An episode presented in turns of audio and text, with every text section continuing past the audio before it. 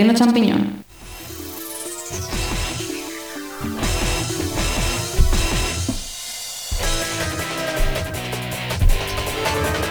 Bienvenidos al Reino Champiñón, segundo programa de la quinta temporada.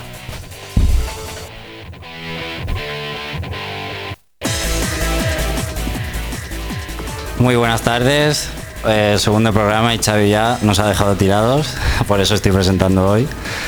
Que no, que broma, que está ganándose el pan y aquí le mandamos un saludo y tranquilos los oyentes que lo tendremos pronto por aquí. Y bueno, hoy os traemos, pues vamos a abrir eh, la caja de Pandora, Andrés. Pues sí, vamos a abrir el segundo juego de Profesor Lighton, que van a ser seis y a ver cómo van saliendo. Ya vamos por el segundo. Ande- adelanto que es muy, muy demasiado, igual que el anterior. La verdad es que sí, se podía prever, ¿no? Puzzles otra vez. ¿Y qué nos vas a traer tú, Moisés? Yo os voy a traer el análisis de Halo 3 o DST, la nueva apuesta de Bungie, y a ver qué nos depara. Ese esperado título lo vamos a analizar hoy. Y va a haber Flarun Noticias, aunque no esté en el estudio José Carlos, va a estar presente de una forma un, un poco extraña. Y también hemos realizado ya, como pudisteis ver en el foro, eh, unas entrevistas a Sony, a de MotorStorm eh, Arctic Edge y Uncharted 2. Esas son las dos de las que vamos a poner cortes hoy. En concreto, cortes de las preguntas que nos propusisteis vosotros. Lo vamos a ver a, lo largo del programa. Y también os recuerdo que ya podéis participar en la sección del foro feedback en la de DJ Hero, que vamos a hacer próximamente. También te recuerdo que estamos sorteando un Core DS10 para Nintendo DS. Y alguna cosilla más tenemos por ahí que no me acuerdo. Bueno, podéis comentar en el foro programas del foro del reino.net. Eh, si nos estáis escuchando en directo, pues comentar todo lo que queráis. Estaremos atentos a lo que pongáis y lo diremos en directo. Ya nos vamos con Juanma a las noticias.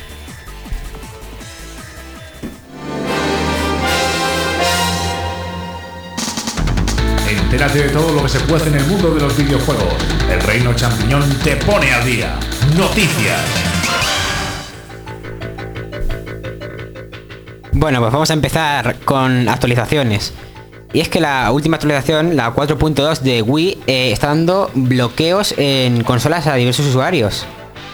El código parece que sobrescribe eh, lo que viene a ser lo que inicia el sistema operativo de Wii. Así que pues no recomendamos instalarla hasta que a ver qué hace Nintendo. Esto ya ha sido reconocido por Nintendo América, oficialmente. Sí, eh, yo también he leído que borra el, el Homebrew Channel.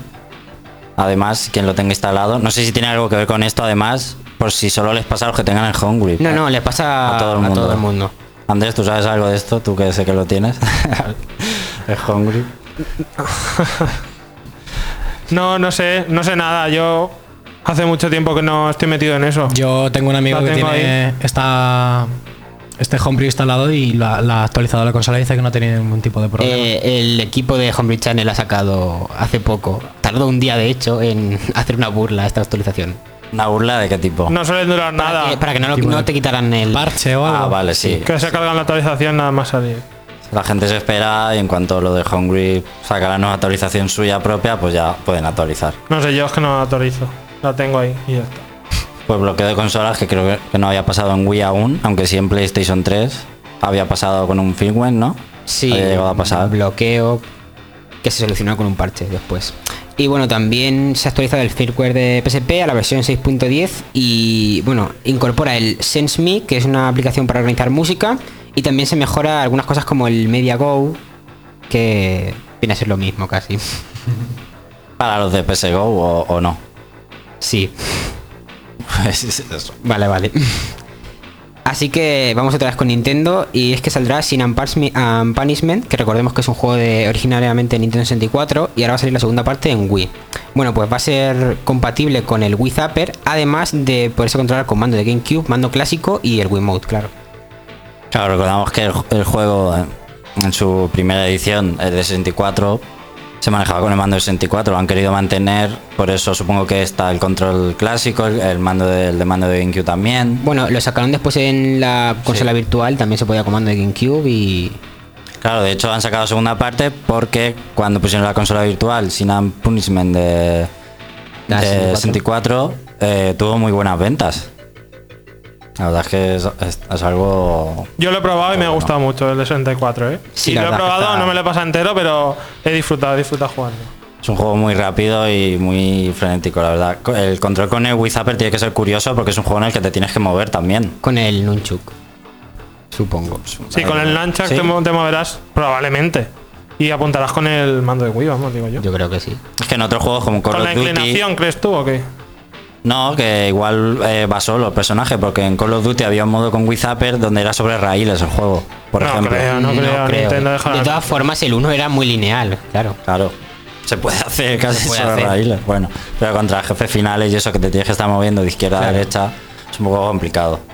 Pero la verdad es que es una pena que no llegue este año para salvar un poco el catálogo de Wii porque te- tiene buenísima pinta este juego. Bueno, y también va a llegar, ya dijimos que Resident Evil 5 saldrá una edición llamada eh, Director's Cut en PS3 que se moverá con el One. Bueno, pues también se ha confirmado que esta edición saldrá en Xbox 360. Pero no sabemos si utilizará Natal o no. Pues hombre, está ahí. Tampoco sabemos lo que puede hacer Natal aún, claro. Es que aún no hemos visto juegos reales con. Es que realmente lo que vimos en el E3 es un prototipo, no sabemos cómo, cómo va a ir, si va a ir en 1-1, si va a tener un poquito de retardo, no lo sabemos. Ya están trabajando las compañías, pero no sabemos qué cosas podrá llegar a hacer. Si será eh, Wii, si será One, si será otra cosa nueva, si va a, a revolucionar mucho. Pero vamos, mm, esta nueva versión de Resident Evil 5, ¿quién vota por que pronto lo anuncian también para Wii de paso? No Para lo sé. Wii, no sé, no lo veo yo mucho. Yo pero- tampoco. Si es que tampoco ha sido muy buen juego, ¿no? Por lo que he oído por ahí. Resident Evil 5. No lo he probado. A no, mí ha me tenido, gustó bastante. no ha tenido muy buenas Es críticas. muy repetición, me están diciendo por. Pues como el 4, realmente. Pero el Es 4 lo mismo del 4, cuenta- pero con mejores gráficos. Y date cuenta que en su momento el 4 dio una vuelta de tuerca a la saga. Hombre, a mí el 4 es el que más me gusta porque es totalmente distinto. Es como el Final Fantasy 12, tiene detractores y, y, y gente que lo ama. Pero eso es como casi todo. Y también Capcom eh, hace oficial eh, la salida de Super Street Fighter 4, que se ha visto hasta un vídeo ya. Y bueno, eh, traerá novedades como cuatro personajes más y, y más movimientos, más ultras. Sí, ultra, dos ultras por personaje, ¿no? Sí. Que es algo de lo que más. Ya solo por eso la gente se lo compra prácticamente.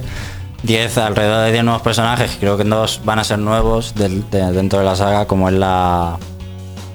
La sirvienta o algo así del malo, de Seth. ¿era? Yuri, sí. Yuri.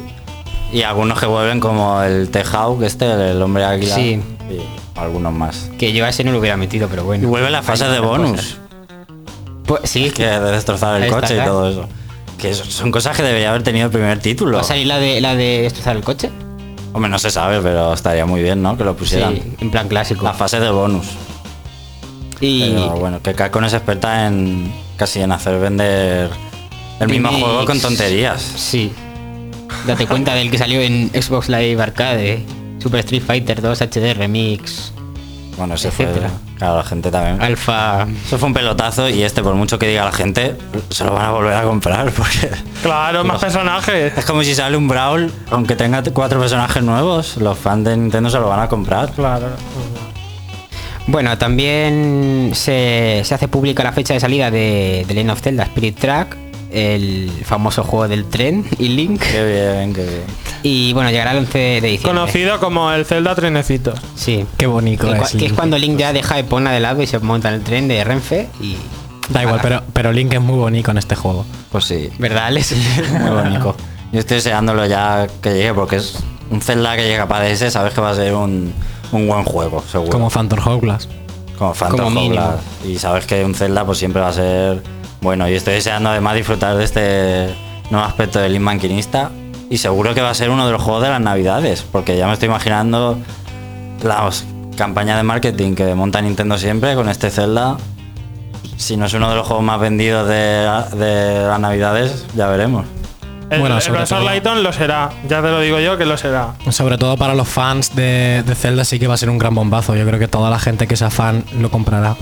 Y no, y el anterior ya lo hicieron llegar a mucha gente que no había jugado a Zelda, Sí. solo por los anuncios de la tele. Mi hermana, por ejemplo, que nunca había jugado un Zelda, tiene la DS con los típicos Brain Training y Animal Sí, Crossing. los Touch Generation. Y se compró Zelda, pues porque lo ve, lo anuncian mucho, es bonito y lo, lo pintan como muy accesible para todo el mundo. Yo espero que, que suban la dificultad en este.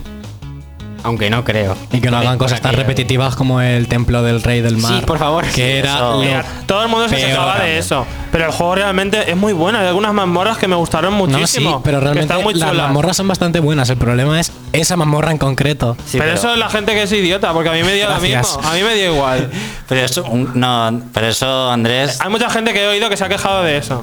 un gran fallo puede empapar un, el, que alguien avance en un juego, ¿eh? Porque el mí me ha Wind, pasado. el Wind Waker, la búsqueda, famosa búsqueda de la Trifuerza, Había de gente los que lo ocho dejaba ahí. trozos, había gente que lo dejaba ahí. Y yo conozco a gente que también ha dejado el Phantom Hourglass por la- el templo del Rey del Mar. O sea, esos fallitos pueden empapar la experiencia. Y bueno, ahora nos vamos, vamos a hacer un descansito y a la vuelta volvemos con el análisis de Halo 3 y también con los cortes de la entrevista de Motor Storm. Bueno, nos vamos con una canción de Final Fantasy Crystal Chronicles de GameCube. A ver qué tal el nuevo. Pinta bastante diferente, pero ya veremos en, en qué queda. Yo lo espero con ganas, espero no llevarme un batacazo.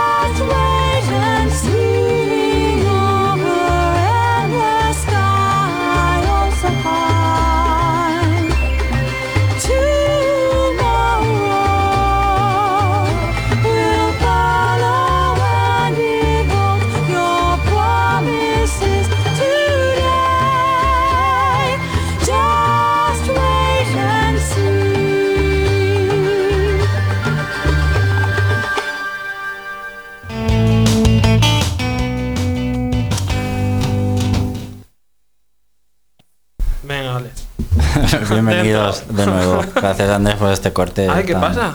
tan fuerte. Bueno, eh, si nos estás escuchando en directo, entra en www.elreino.net.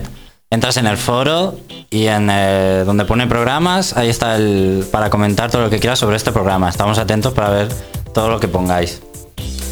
También, eh, si echáis eh, todas las noticias, hemos comentado antes, las noticias más interesantes, sabéis que solo tenemos una hora de programa y no podemos extendernos mucho, pero todas las noticias están también en el reino.net, todas las noticias durante toda la semana, los videoanálisis. También tenéis un debate abierto para opinar sobre la nueva PSP Go y que solo tiene juegos para descargar. Y también si os preguntáis eh, por qué no aparece Mario en estos dos programas, volverá con fuerza, pero no os preocupéis que Pixel Rosa seguirá vivo. Y ahora sí, nos vamos muy al análisis de Halo. Ah, no, me corrigen. Vamos a entrevistas, ¿vale? Grabamos una entrevista de jefe de producto de MotorStorm, eh, Arctic Edge, para PSP y PlayStation 2, que ha salido ya el juego, está en las tiendas. ¿Vale? Y el primer corte va sobre una pregunta que hizo el usuario Elfo Oscuro en el foro. Por lo Andrés. Se ha escogido Alaska por, una por, ah, por algo en especial? Porque ya hemos ido al desierto, hemos ido a- las selvas, a los volcanes en PlayStation 3. ¿Se ha escogido Alaska por, ah, por algo en especial? Eh, bueno, eh, al final es eh, darle un contenido más extra ¿no? a- al, al juego y bueno, pues efectivamente pues hemos estado en el desierto, hemos estado en condiciones pues en una isla paradisíaca con volcán, con fuego, ¿no? Pues es añadir otro elemento más a, a todas las eh, a todas las historias que ha vivido ¿no? Motorstone, ¿no? Pues en todos los sitios, al final digamos que desplazamos el festival y que nos llevamos el festival, todos sus vehículos, toda la gente, toda la fiesta, ¿no? Que evoca un poco este título, pues a, un sitio totalmente diferente que nos aporta nuevas características, ¿no? Y yo creo que es un acierto total pues llevárselo a, a- Alaska a condiciones bajo cero, ¿no? Bueno, pues, pues el hielo es más complicado de, de manejar los vehículos, eh, se, se puede romper, te puedes quedar ahí, puedes incluso ir marcha atrás, ¿no? Porque si estás en una costa y te quedas parado, pues, al final resbala, ¿no? Entonces al final es, eh, es algo pues muy diferente, ¿no? Y que, y que hace que el juego pues siga siempre evolucionando y, y que y además eh, en PSP sea una novedad, ¿no? Y que, joder, lo que hablábamos antes, pues que, que PSP pues tenga algo suyo que no ten- que no haya tenido antes eh, el juego en PlayStation 3. Bueno, PSP y PlayStation 2. La entrevista ha ido un poco mal, como podéis comprobar. Xavi tiene la teoría de que el hombre estaba con las manos libres, el móvil en manos libres, y por eso se oye así con un poco de mala calidad. Bueno, vamos con el segundo corte y el último que vamos a poner hoy de Motorstone. La entrevista completa la colgaremos en el reino.net. Y es una pregunta que hizo el forero Celsius.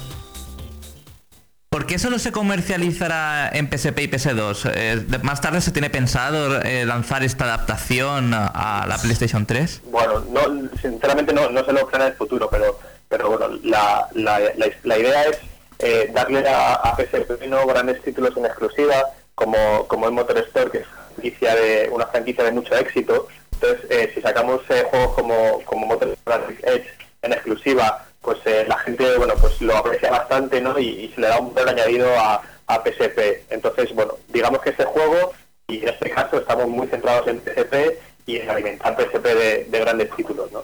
Y esa es la, la idea de solamente para, para PSP y bueno, pues también para, para PlayStation 2, para aquellos que, que tengan todavía eh, PlayStation 2 y que todavía no puedan disfrutar del juego en PlayStation 3, pues que también puedan jugar en su casa a, un juego como este ¿no? y disfrutar un poco y sentir un poco la adrenalina ¿no? que, que disfruta a eh, Motor Storm al jugar.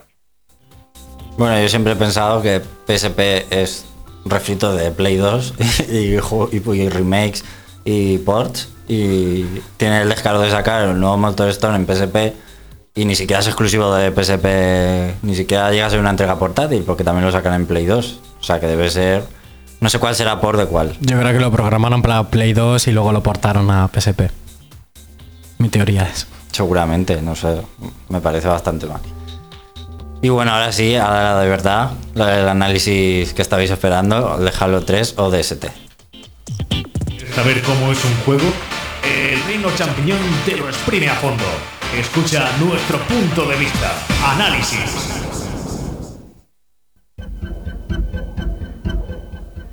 Bueno, antes de empezar, quisiera pedir perdón por si en algún momento me diera un poco de tos, porque estoy un poco enfermo, pero intentaré que no, que no ocurra.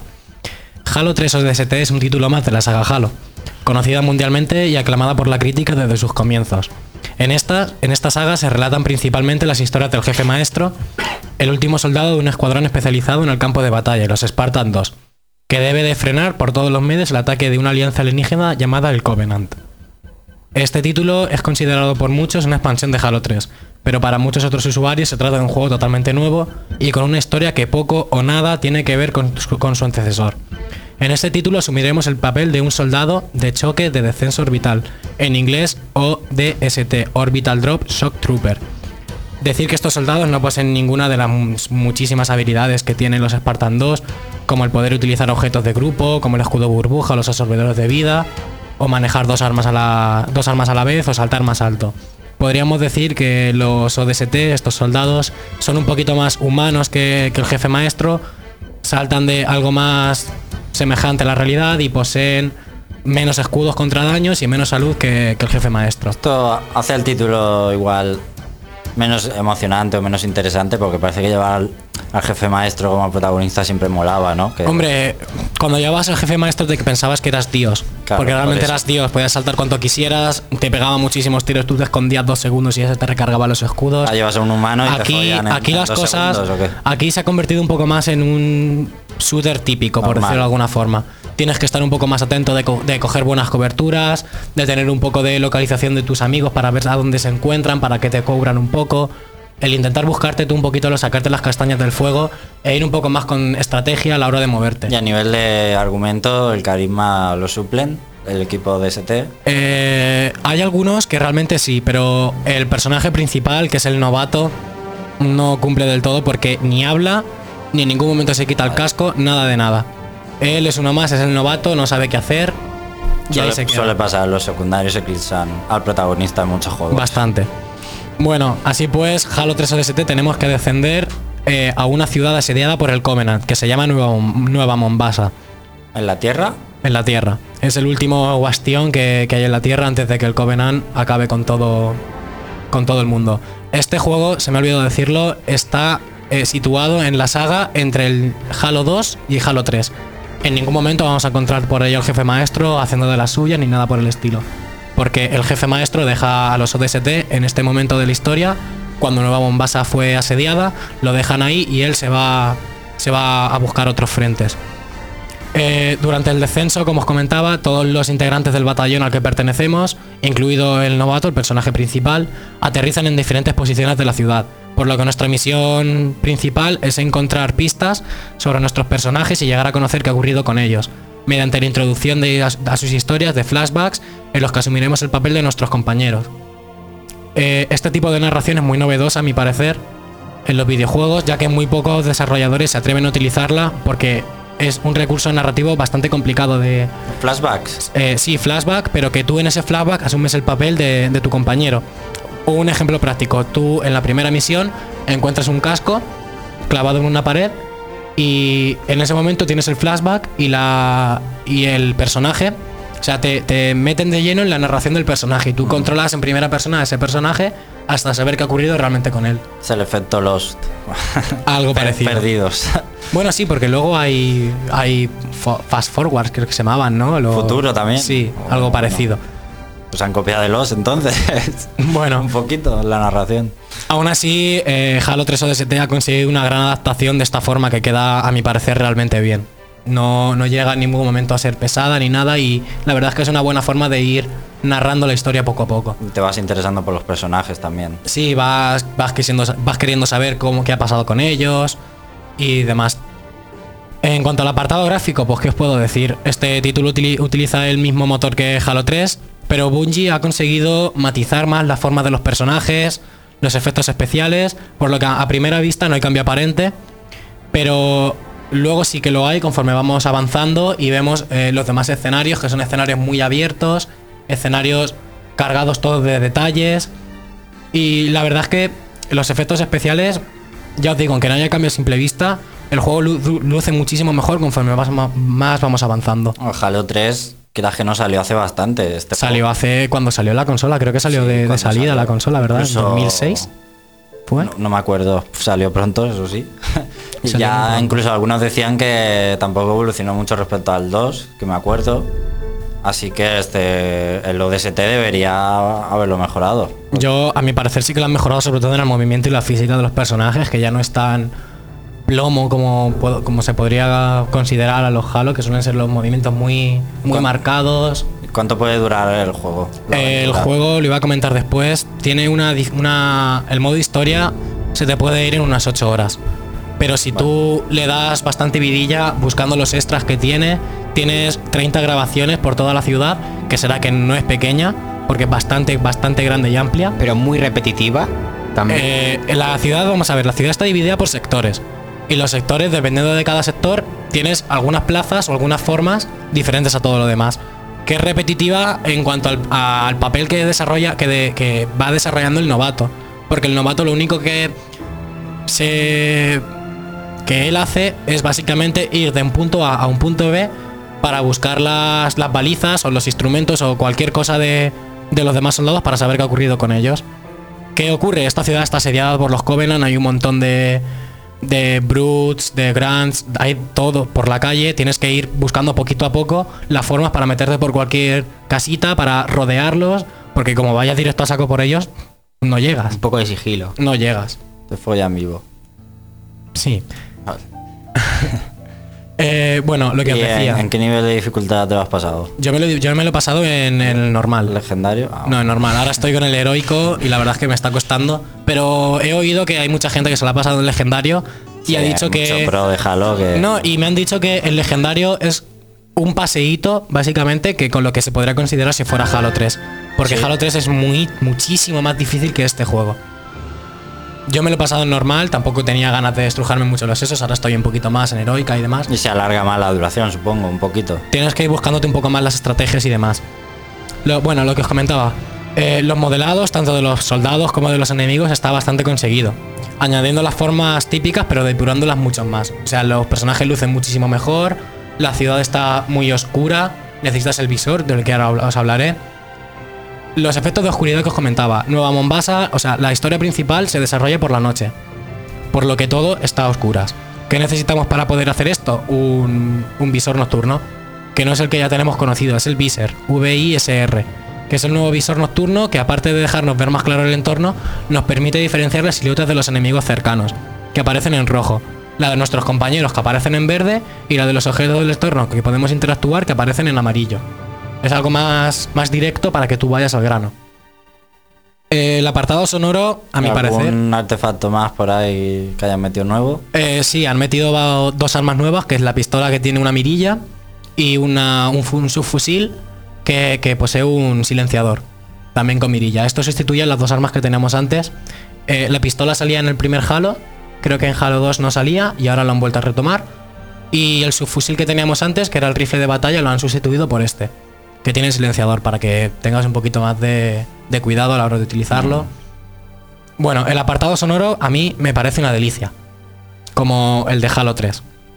Eh, la OST del juego se ha basado en transmitirnos sensaciones de soledad, de estrés, de frenetismo en, en luchas, aunque bien es cierto que faltan algunos movimientos y cambios bruscos en el estilo en las fases del novato, porque vas andando poco a poco y la, la música es como muy en plan soledad, estás solo, muy melancólica y en ningún momento cuando salen los enemigos la música te pone tenso.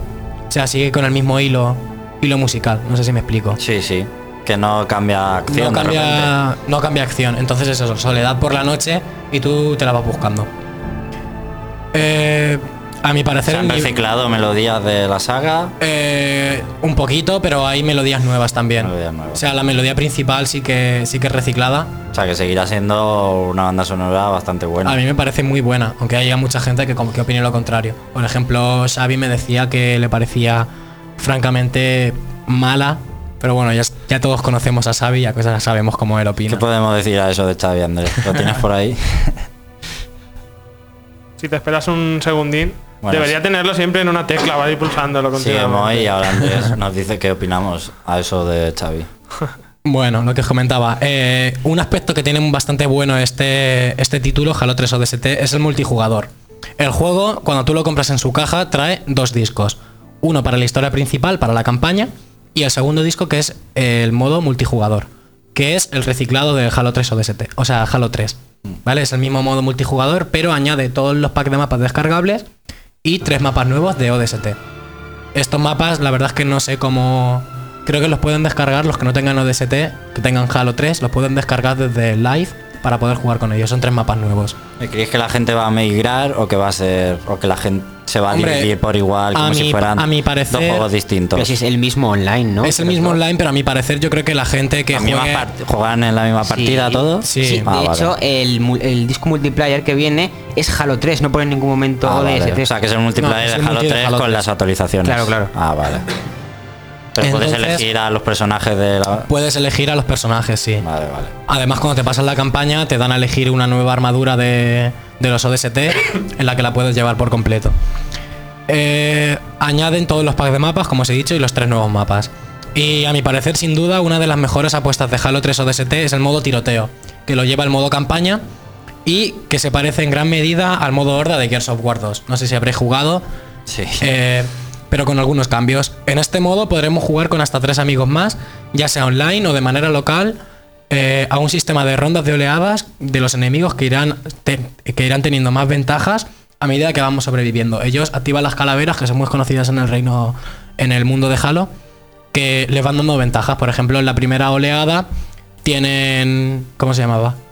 Mala suerte, la, la calavera que se llama mala suerte, que evitan cualquier tipo de. O sea, ellos no vienen a por ti, tú ve, ve a buscarlos a ellos. En la segunda oleada utilizan muchas más granadas y así sucesivamente. Conforme va pasando el tiempo, más difíciles. Luego que será un, donde habrá varios logros en ese modo, supongo. Sí, hay varios logros como hacer 100.000 puntos sin morir, 200.000 puntos sin morir, 400.000 puntos sin morir, que yo digo cómo lo hacen porque yo no puedo. A los amantes de los logros tienen ahí faena. Yo tengo faena, mucha faena.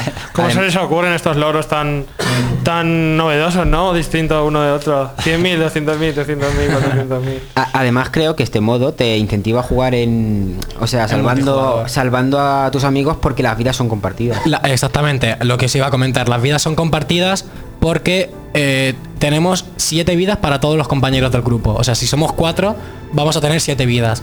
Si un compañero muere, las vidas se van a restar a seis. Ergo, cuanta más, cuantas más veces una persona muera, peor nos vamos a llevar. Luego la oleada, en cuanto acabe la ronda de, de la oleada, te dan tantas vidas extras como jugadores estén habiendo. Si de estas dos personas, pues te dan dos vidas extras. Si de estas cuatro personas, pues cuatro vidas. Y así poco a poco. A mí me parece este modo bastante, bastante bueno porque es muy estratégico. Tienes que estar pensando en acudir a por los botiquines, en tener, en saber dónde están tus compañeros para que no, para que no mueran, para que ninguno se queda, se quede por ahí desperdigado y lo, y lo asedien. Es muy, muy rápido, muy rápido. Y bueno, lo que se iba comentando. Van pasando las rondas, los enemigos van ganando ventajas. Y poquito más me queda. Conclusión. Pues a mi parecer la mayor pega del, la mayor pega del título es la corta duración de la campaña principal. Como Pero, pasa con todos. pero ya os digo, se va extendiendo conforme vayamos recogiendo las grabaciones, porque estas grabaciones también nos van contando argumentos de la ciudad. Las, las grabaciones se centran en una chica que intenta salir de la ciudad en cuanto llegan los Covenant.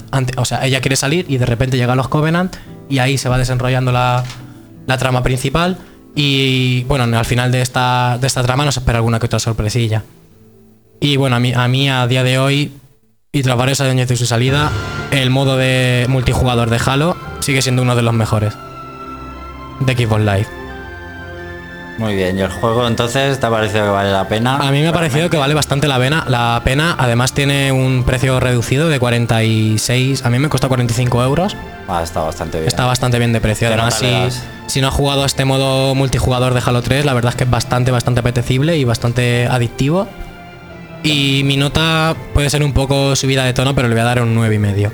Ala, por favor, un poco, un poco Un subida. poco subida. Pero porque me ha encantado la campaña y soy un. Me gusta bastante el, el universo Halo Bueno, y yo sí. creo que se la merece. Yo creo que era la expansión, porque esto en principio iba a ser una expansión de Halo 3 Sí, y sí. han querido sacar pasta, mucha pasta y, y es. Bueno, si hubieran querido sacar pasta, hubieran puesto el juego a 70 euros como está en la mayoría de los juegos y punto. Debería estar mu- mucho más barato de lo Aún que- así, yo creo que por vale. 45 euros una campaña nueva que te dura alrededor de 8 horas, un, el modo multijugador si no lo tenías de Halo 3 y todos los extras que tiene me parece una delicia. Pregunta, Moy. ¿Qué Dime. significa ODST? ODST significa... A ver, un momento. Ay, pues me he perdido entonces. Orbital Drop Shock Trooper, lo que significa en español soldado de choque de descenso orbital. Muy bien, muy bien. Es que tengo tantas cosas hoy preparadas que estoy aquí moviendo de un lado a Antes, otro. antes de que le cambiaran de que le cambiaran el nombre al juego se llamaba Halo 3 Recon, que le querían poner a los soldados Recon, o sea, reconocimiento, soldado de reconocimiento, pero se lo cambiaron y le pusieron Y llega. soldados de choque de descenso Y orbital. llega el Reach, que luego dicen de Nintendo, pero vamos, eh, esto que es una expansión y luego el, Halo Reach otra vez, venga, el Halo y Halo. Sí, Halo. también, se me ha olvidado comentaros. eh, si tenéis el, el juego que salió directamente desde el lanzamiento, trae una invitación especial para la, para la beta de Halo Reach que se estrenará en primavera de 2010. Bueno, parece que si sois fans de Halo los tenéis que comprar. el- Que por el cierto, nadie sabe mm, qué tipo de juego va a ser Halo Reach. No se sabe si va a ser un, un multijugador masivo, si va a ser otro shooter, nadie sabe nada. Ya lo veremos con esto. Va a ser un casino de jugar a, a. Si sois fans de Halo o de ST, muy recomendable. Si no, ya queda en vuestra decisión comprarlo o no. Yo digo que lo probéis, nada se pierde por probarlo, a mí me ha gustado, a lo mejor a vosotros también. Ahora vamos, vamos a poner la intro de Flyroom Noticias y después vamos a conectar con José Carlos. Flashroom Noticias. Que nada se nos pase por alto. Las otras noticias. Flashroom Noticias.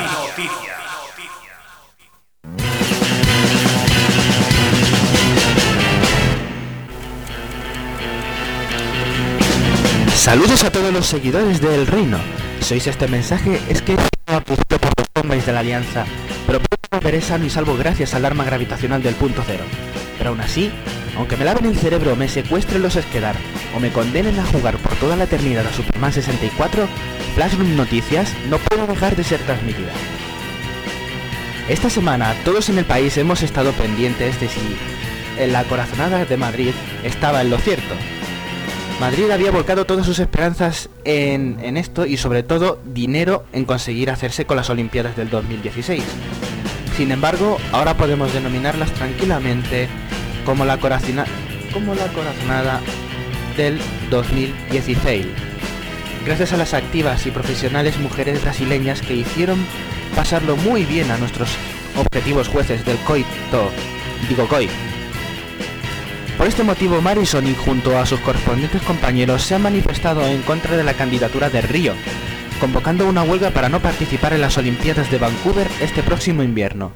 En declaraciones al Reino, Sonic declara que no se sentía tan avergonzado por el resultado desde que se enteró de la nota del Sonic 2006.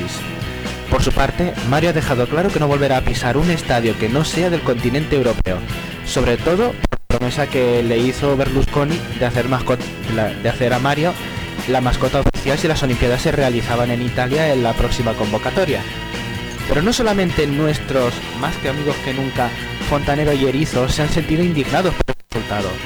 Ilustres personajes de la política de los videojuegos como Ramón Salazar, Ganondorf, Kratos o M. Bison han manifestado su desacuerdo respecto a la elección de Río de Jodeiro, digo, de Janeiro, como sede olímpica, y han tratado de animar a los representantes españoles que habían ido a Copenhague.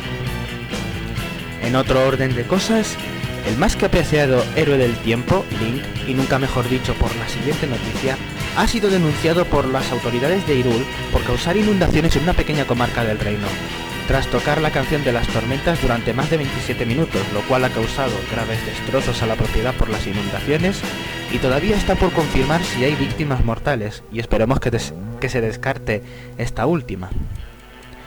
También queremos enviarle un mensaje de apoyo a Link, ya que sabemos que él es un héroe. Él no habría hecho intencionadamente y provocado un accidente de ese tipo. Por lo pronto nada más amigos. Os recuerdo visitar los servicios de descarga de Wii, Xbox 360 y PlayStation 3, que os descarguéis a Protoman para el Mega Man 9 y gocéis con la música de Totakeke esta noche a partir de las 8 en Animal Crossing y en el Brawl. Muchísimas gracias por seguir ahí y volvemos con el resto del programa. Y espero yo volver pronto también. Bueno, hasta aquí despedimos a José Carlos. Creo que no ha sido el mejor Flash Noticias. Esperemos que nadie lo esté escuchando por primera vez porque es una sección bastante buena y no se le ha oído porque, bueno, estaba grabado. No sé. Estaba grabado un poco mal. No ha Estaba un poquito ¿eh? afónico, José Carlos. Tenemos que comprarle un micro nuevo. Mañana se lo compramos. Y bueno, yo quería decir que yo estuve ayer en Madrid precisamente porque fuimos a la presentación de Uncharted 2. Estad atentos que colgaremos un vídeo de toda la presentación muy pronto. Si no, mañana pasado seguro que está ya colgado en nuestra web. Y nada, decir que, que sí, había mucha peña y tal. Que cuando dijeron que se iban cayendo Chicago, luego se caía Tokio, la gente ahí súper animada. Pero pasó como una hora y media entre que dijeron que caía Tokio y luego que ganaba Río. Y yo ya me, me fui antes porque la tía que estaba allí, que por cierto era más pava, la que estaba en el escenario, que era una de Telemadrid, estaba en el pulpo y una chica de Telemadrid. Ah, la chica pava del top, pero pavísima. Al pulpo. Sí, pues estaban ahí animando. Y. Y nada, nosotros ya nos fuimos porque la chica decía, ya está, ya está, ya está aquí. Y luego conectan con, con Televisión Española un momento y dice la de Televisión Española, sí, a las 7 sabremos los resultados. Y eran como las, las 6, ¿sabes? Y de repente una desbandada general que se fue un montón de gente porque estaba la chica diciendo que ya las iban a decir y faltaba como una hora todavía. Estaba- no, indignado nos fuimos de allí. Y decir otra cosa, que daban unas manos, que no sé si habéis visto las manos, todo el mundo sí, ahí con la las manos. Pues eso trayó cola porque había una cola enorme para conseguir las manos, pero la gente las cogía y se iba a su casa.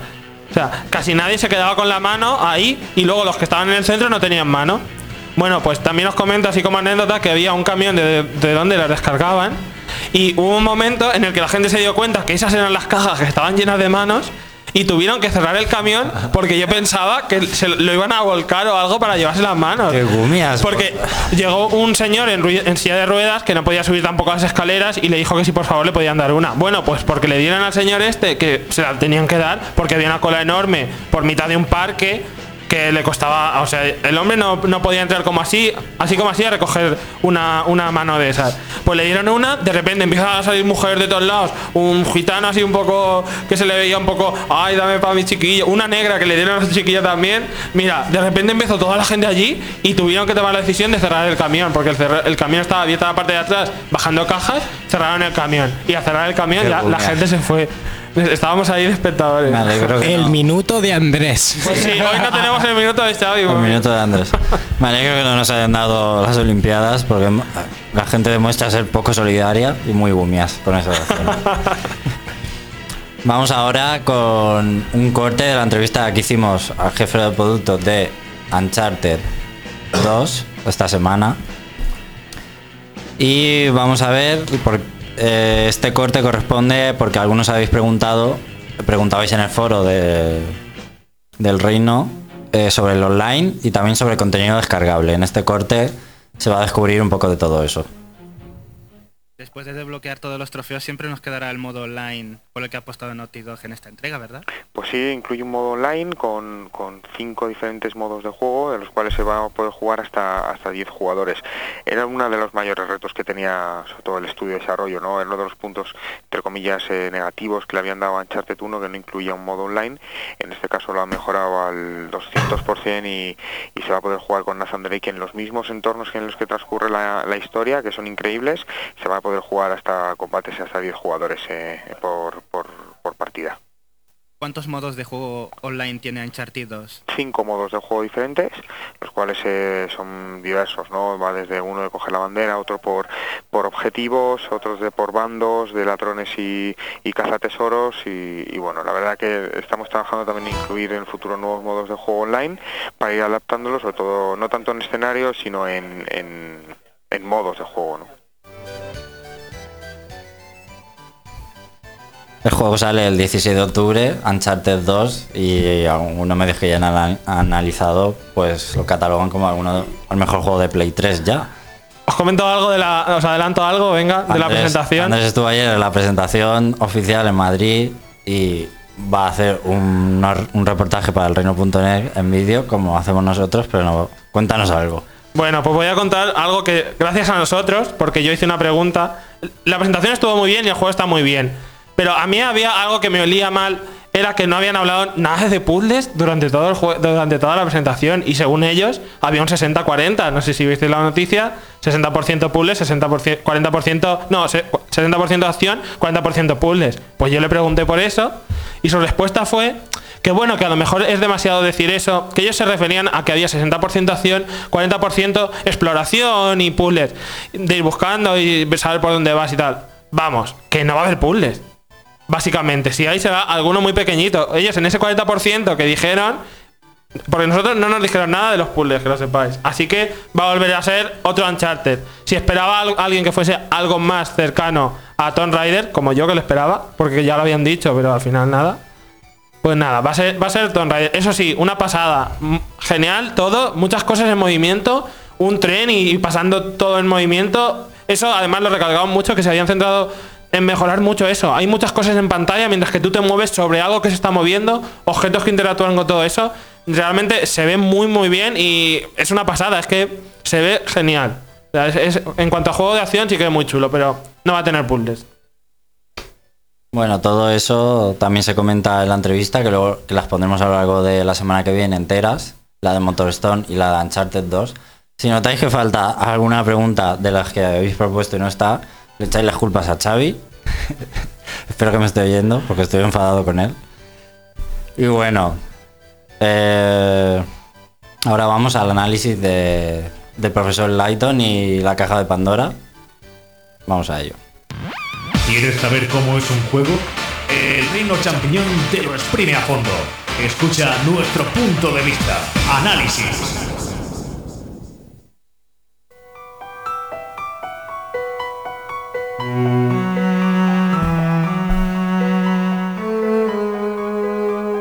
Bueno, pues nada, ya estamos dentro del juego del profesor Lighton, la caja de Pandora.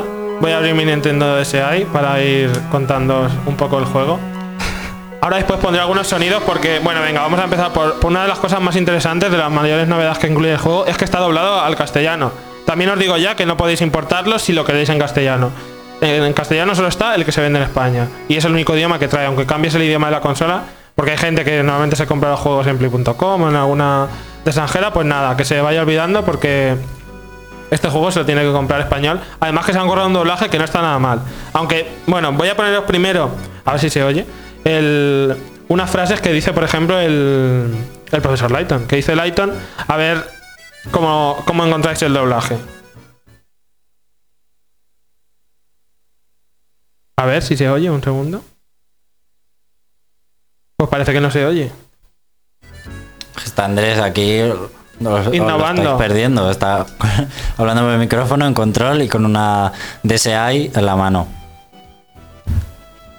Pues nada, parece que no funciona. No A ver, funciona. a ver si conseguimos La DSi que poder reproducirlo. Bueno, voy a seguir con el contándolo y, si después lo vemos. Pues nada, lo han doblado, pero mm, bueno, pa- pasamos a otra cosa. Después os, os enseño el tema del doblaje. Decir que nada más empezar ya se nota un poco que es más de, más de lo mismo. Pero ya cuando te terminas el juego, yo decir que ya tengo todos los puzzles sacados, ya, los ya lo he terminado todo. Y a ver si lo arreglamos. ¿Se debería oír o no se debería oír? Se debería oír. Pero no se oye. ¿Tengo que subir algo? ¿Da volumen aquí? Sí. A ver. Sería muy fuerte que no fuese por, por la Nintendo DS. No, pero sí. Con lo moderna que es la DSi. Bueno, pues nada, da igual. No pasa nada. Parece que no, No lo conseguimos. no lo conseguimos. Bueno, pues nada, contaros a ver. El juego va exactamente de lo mismo. Encontramos un montón de puzzles. Lo malo es que son demasiado parecidos. Uy, ahora parece que se oye algo, a ver. El primer paso es Vale, formular una ahora sí. Bueno, vamos a comentar, venga, el doblaje, ya que hemos Gracias a que Juan, funcione. a nuestro técnico de no onda. Se oye con un poquito de ruido. A ver si le bajo un poco el volumen. No, se oye igual. Es formular una hipótesis. Un verdadero caballero nunca se rinde. Tengo la impresión de que ha pasado algo terrible. ¿No les, ¿No les notáis algo raro? Pues quizá los que no hayan jugado no.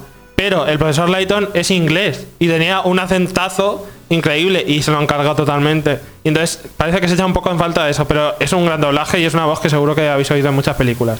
También han doblado otros personajes, Yo me encargo. El aprendiz de Leighton ataca de nuevo. no solo los principales, sino algunos secundarios. Bien. Tú y Sofía. Uy, qué Lo que me spoiler. recuerda que es la hora de comer de mi cariñito. Mírame, un roedor hecho y derecho. Bueno, mirad, pues esto del roedor, del roedor, por ejemplo, ya que estamos, es un uno de los minijuegos que encontramos a lo largo del, del título. Tenemos que ir encontrando objetos porque al inicio te lo dan muy gordo al hámster y tú tienes que hacer que adelgace. Tienes que ir por un circuito consiguiendo que se mueva determinadas casillas. Pues al inicio es más o menos sencillo, pero luego tendrás que ir colocando las, los objetos que tengas muy bien para que el hámster eh, ande todo lo posible, digamos, hasta conseguir que, que se quede totalmente delgado. Realmente no es tan, no es tan difícil como pueda parecer. Ya lo veréis en el video análisis que colgaremos en, en el reino, cómo es este minijuego. La historia realmente creo que es peor que la del primero. Se le nota con menos intensidad. Estás menos intrigado realmente por lo que pasa por la caja, aunque parezca que la caja de Pandora puede dar para mucho. Al final simplemente Han vendido humo, porque eh, eso de No, caja de Pandora está bien. parece un super misterio y luego resulta que. Pero no se basa tanto en lo que hace la caja de Pandora, sino quién la tiene. Porque no se sabe quién la ha robado. Y entonces, hasta que ya la encuentras y al final del juego la, ya la consiguen robar, decir que sobre la caja hay una maldición. Y se supone que el que la abre muere. Claro, al final ya sabes por qué pasaba eso. Pero no se centra en eso, simplemente se centra en que la han robado. Y tienes que encontrar al ladrón a lo largo de todo el juego. Eso va por. Que al final también, mejor, si tú lo, si tú jugases a no te gustaría nada al final, porque bueno, el, el inicio del juego empieza con una muerte y luego al final queda muy mal, pero no quiero Es tampoco- malo al final, ¿no? No está mal, intenta ser un poco melodramático, pero el final, el último segundo, que te sale un personaje que no sé, lo han sacado ahí, no sé por qué. No me, no me gustó ese último, esa última puntilla. Y bueno, el juego se basa en puzzles, igual que el anterior, pero repite demasiados, digamos. Hay muchos que los coge y los retoca un poco y. mm, Yo qué sé. eh, mover unas piezas para conseguir que una pieza llegue de una punta a la otra, tienes que ir moviendo piezas. Pues de esos hay bastantes, que son distintos al anterior, pero también se basan mucho en lo mismo, pasa mucho. Que acertijos que son más o menos parecidos, de, de un huerto, repártelo para que a cada uno le toque un árbol, un pozo y un no sé qué, que tienes que trazar líneas a lo largo, ese también se repetía. Pero luego es que hay algunos que están son el mismo juego, pero lo han cambiado porque el de la torre de Hanoi, no sé si sabéis cuál es, que hay que mover de un plato, tienes tres platos, en uno hay una serie de de tortitas, en es, es en este, pues ese se repite, también estaba en el primero. Y eso, no sé, es un poco de pega, porque si lo has jugado hace poco, es que muchos de los minijuegos te van a resultar tremendamente sencillos, porque son la misma idea para resolverlos que si ya los resolviste en el primero y la clave es bastante fácil recordarlo, sobre todo al inicio. Decir que esperaba que fuese más difícil conforme avanzásemos y aunque lo es, realmente, excepto los últimos últimos y los que te dan extra, no tienen tanta dificultad o al menos yo, como ya he jugado el primero, no me he atascado tanto. Porque hay Claro. muchos que ya sabes que te van a pillar porque ya lo viste o ya se viste el primero. Aprender los mecanismos. Y, o igual, agilizar la mente, Andrés, también. Puede, Puede ser, puede ser por eso. Jugando al ser. primero ya sabes cómo tienes que probar los trucos.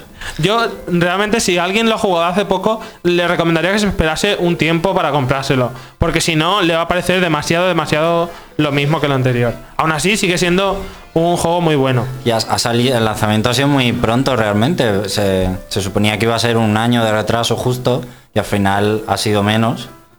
Y sobre todo por el tema de que era un juego muy japonés, lo querían doblar este que lo iban a doblar. Y al final no, no han tardado mucho. Unos seis meses, ¿no? O así. No lo sé, no lo sé. ¿Seguro? ¿No sale hace, ba- hace bastante más el, el segundo? ¿En Japón? Mm, No, eh, me estoy refiriendo respecto al primero que salió en Ah, España. vale, vale. Que en Japón es que ya creo que van por el cuarto. El tercero ya ha salido, creo. O sea. Sí, van por el cuarto. Ah, creo. vale, vale. Sí, no, no lo han separado mucho en España desde de- el que salió el primero. Claro, poca navidades le están dando mucho mucho bombo. Y no- y Seguro no que veis anuncios en la tele. Sí, ya los están, los están echando ya, vamos. Y claro, lo de los puzzles, no debe haber tantos tipos de puzzles en el mundo, pues normal que se repitan. Pero sí que yo pienso que podrían haber buscado otra- otro mecanismo para sacarlos. Ay, que se acaba el tiempo, no me había dado cuenta que ya es la hora. Bueno, tiene muchos, muchos más secretos y, por ejemplo, hay una cosa de siete diferencias. Tiene más cosas extra. Eso sí que me ha gustado, que tiene como más misiones que no son puzzles realmente, que son a lo mejor siete diferencias. O lo del hámster que el anterior. El anterior también tenía, pero este tiene más. Luego lo que sí que gana es, como el anterior, tiene un montón de cosas desbloqueables. Todas las canciones, todo... Todas las imágenes, todos los personajes, todo se puede desbloquear. ¿Qué nota le darías? Pues yo le daría un 8 o y medio o 9. Pero como se parece tanto, quizás le quitaría algo. O lo jugaría con más, con más espacio. Es la única pega que le pongo al juego. Realmente merece la pena. Está muy cuidado y el doblaje es bastante bueno. Bueno, con esta música de misterio nos vamos a despedir. Te recuerdo que en elreino.net toda la actualidad sobre los videojuegos y videoanálisis. Podéis, estamos sorteando un Core eh, DS10 y puedes participar en la entrevista que vamos a realizar próximamente sobre DJ Gira, haciendo todas las preguntas que tú quieras. Nos despedimos hasta la semana que viene. Un saludo.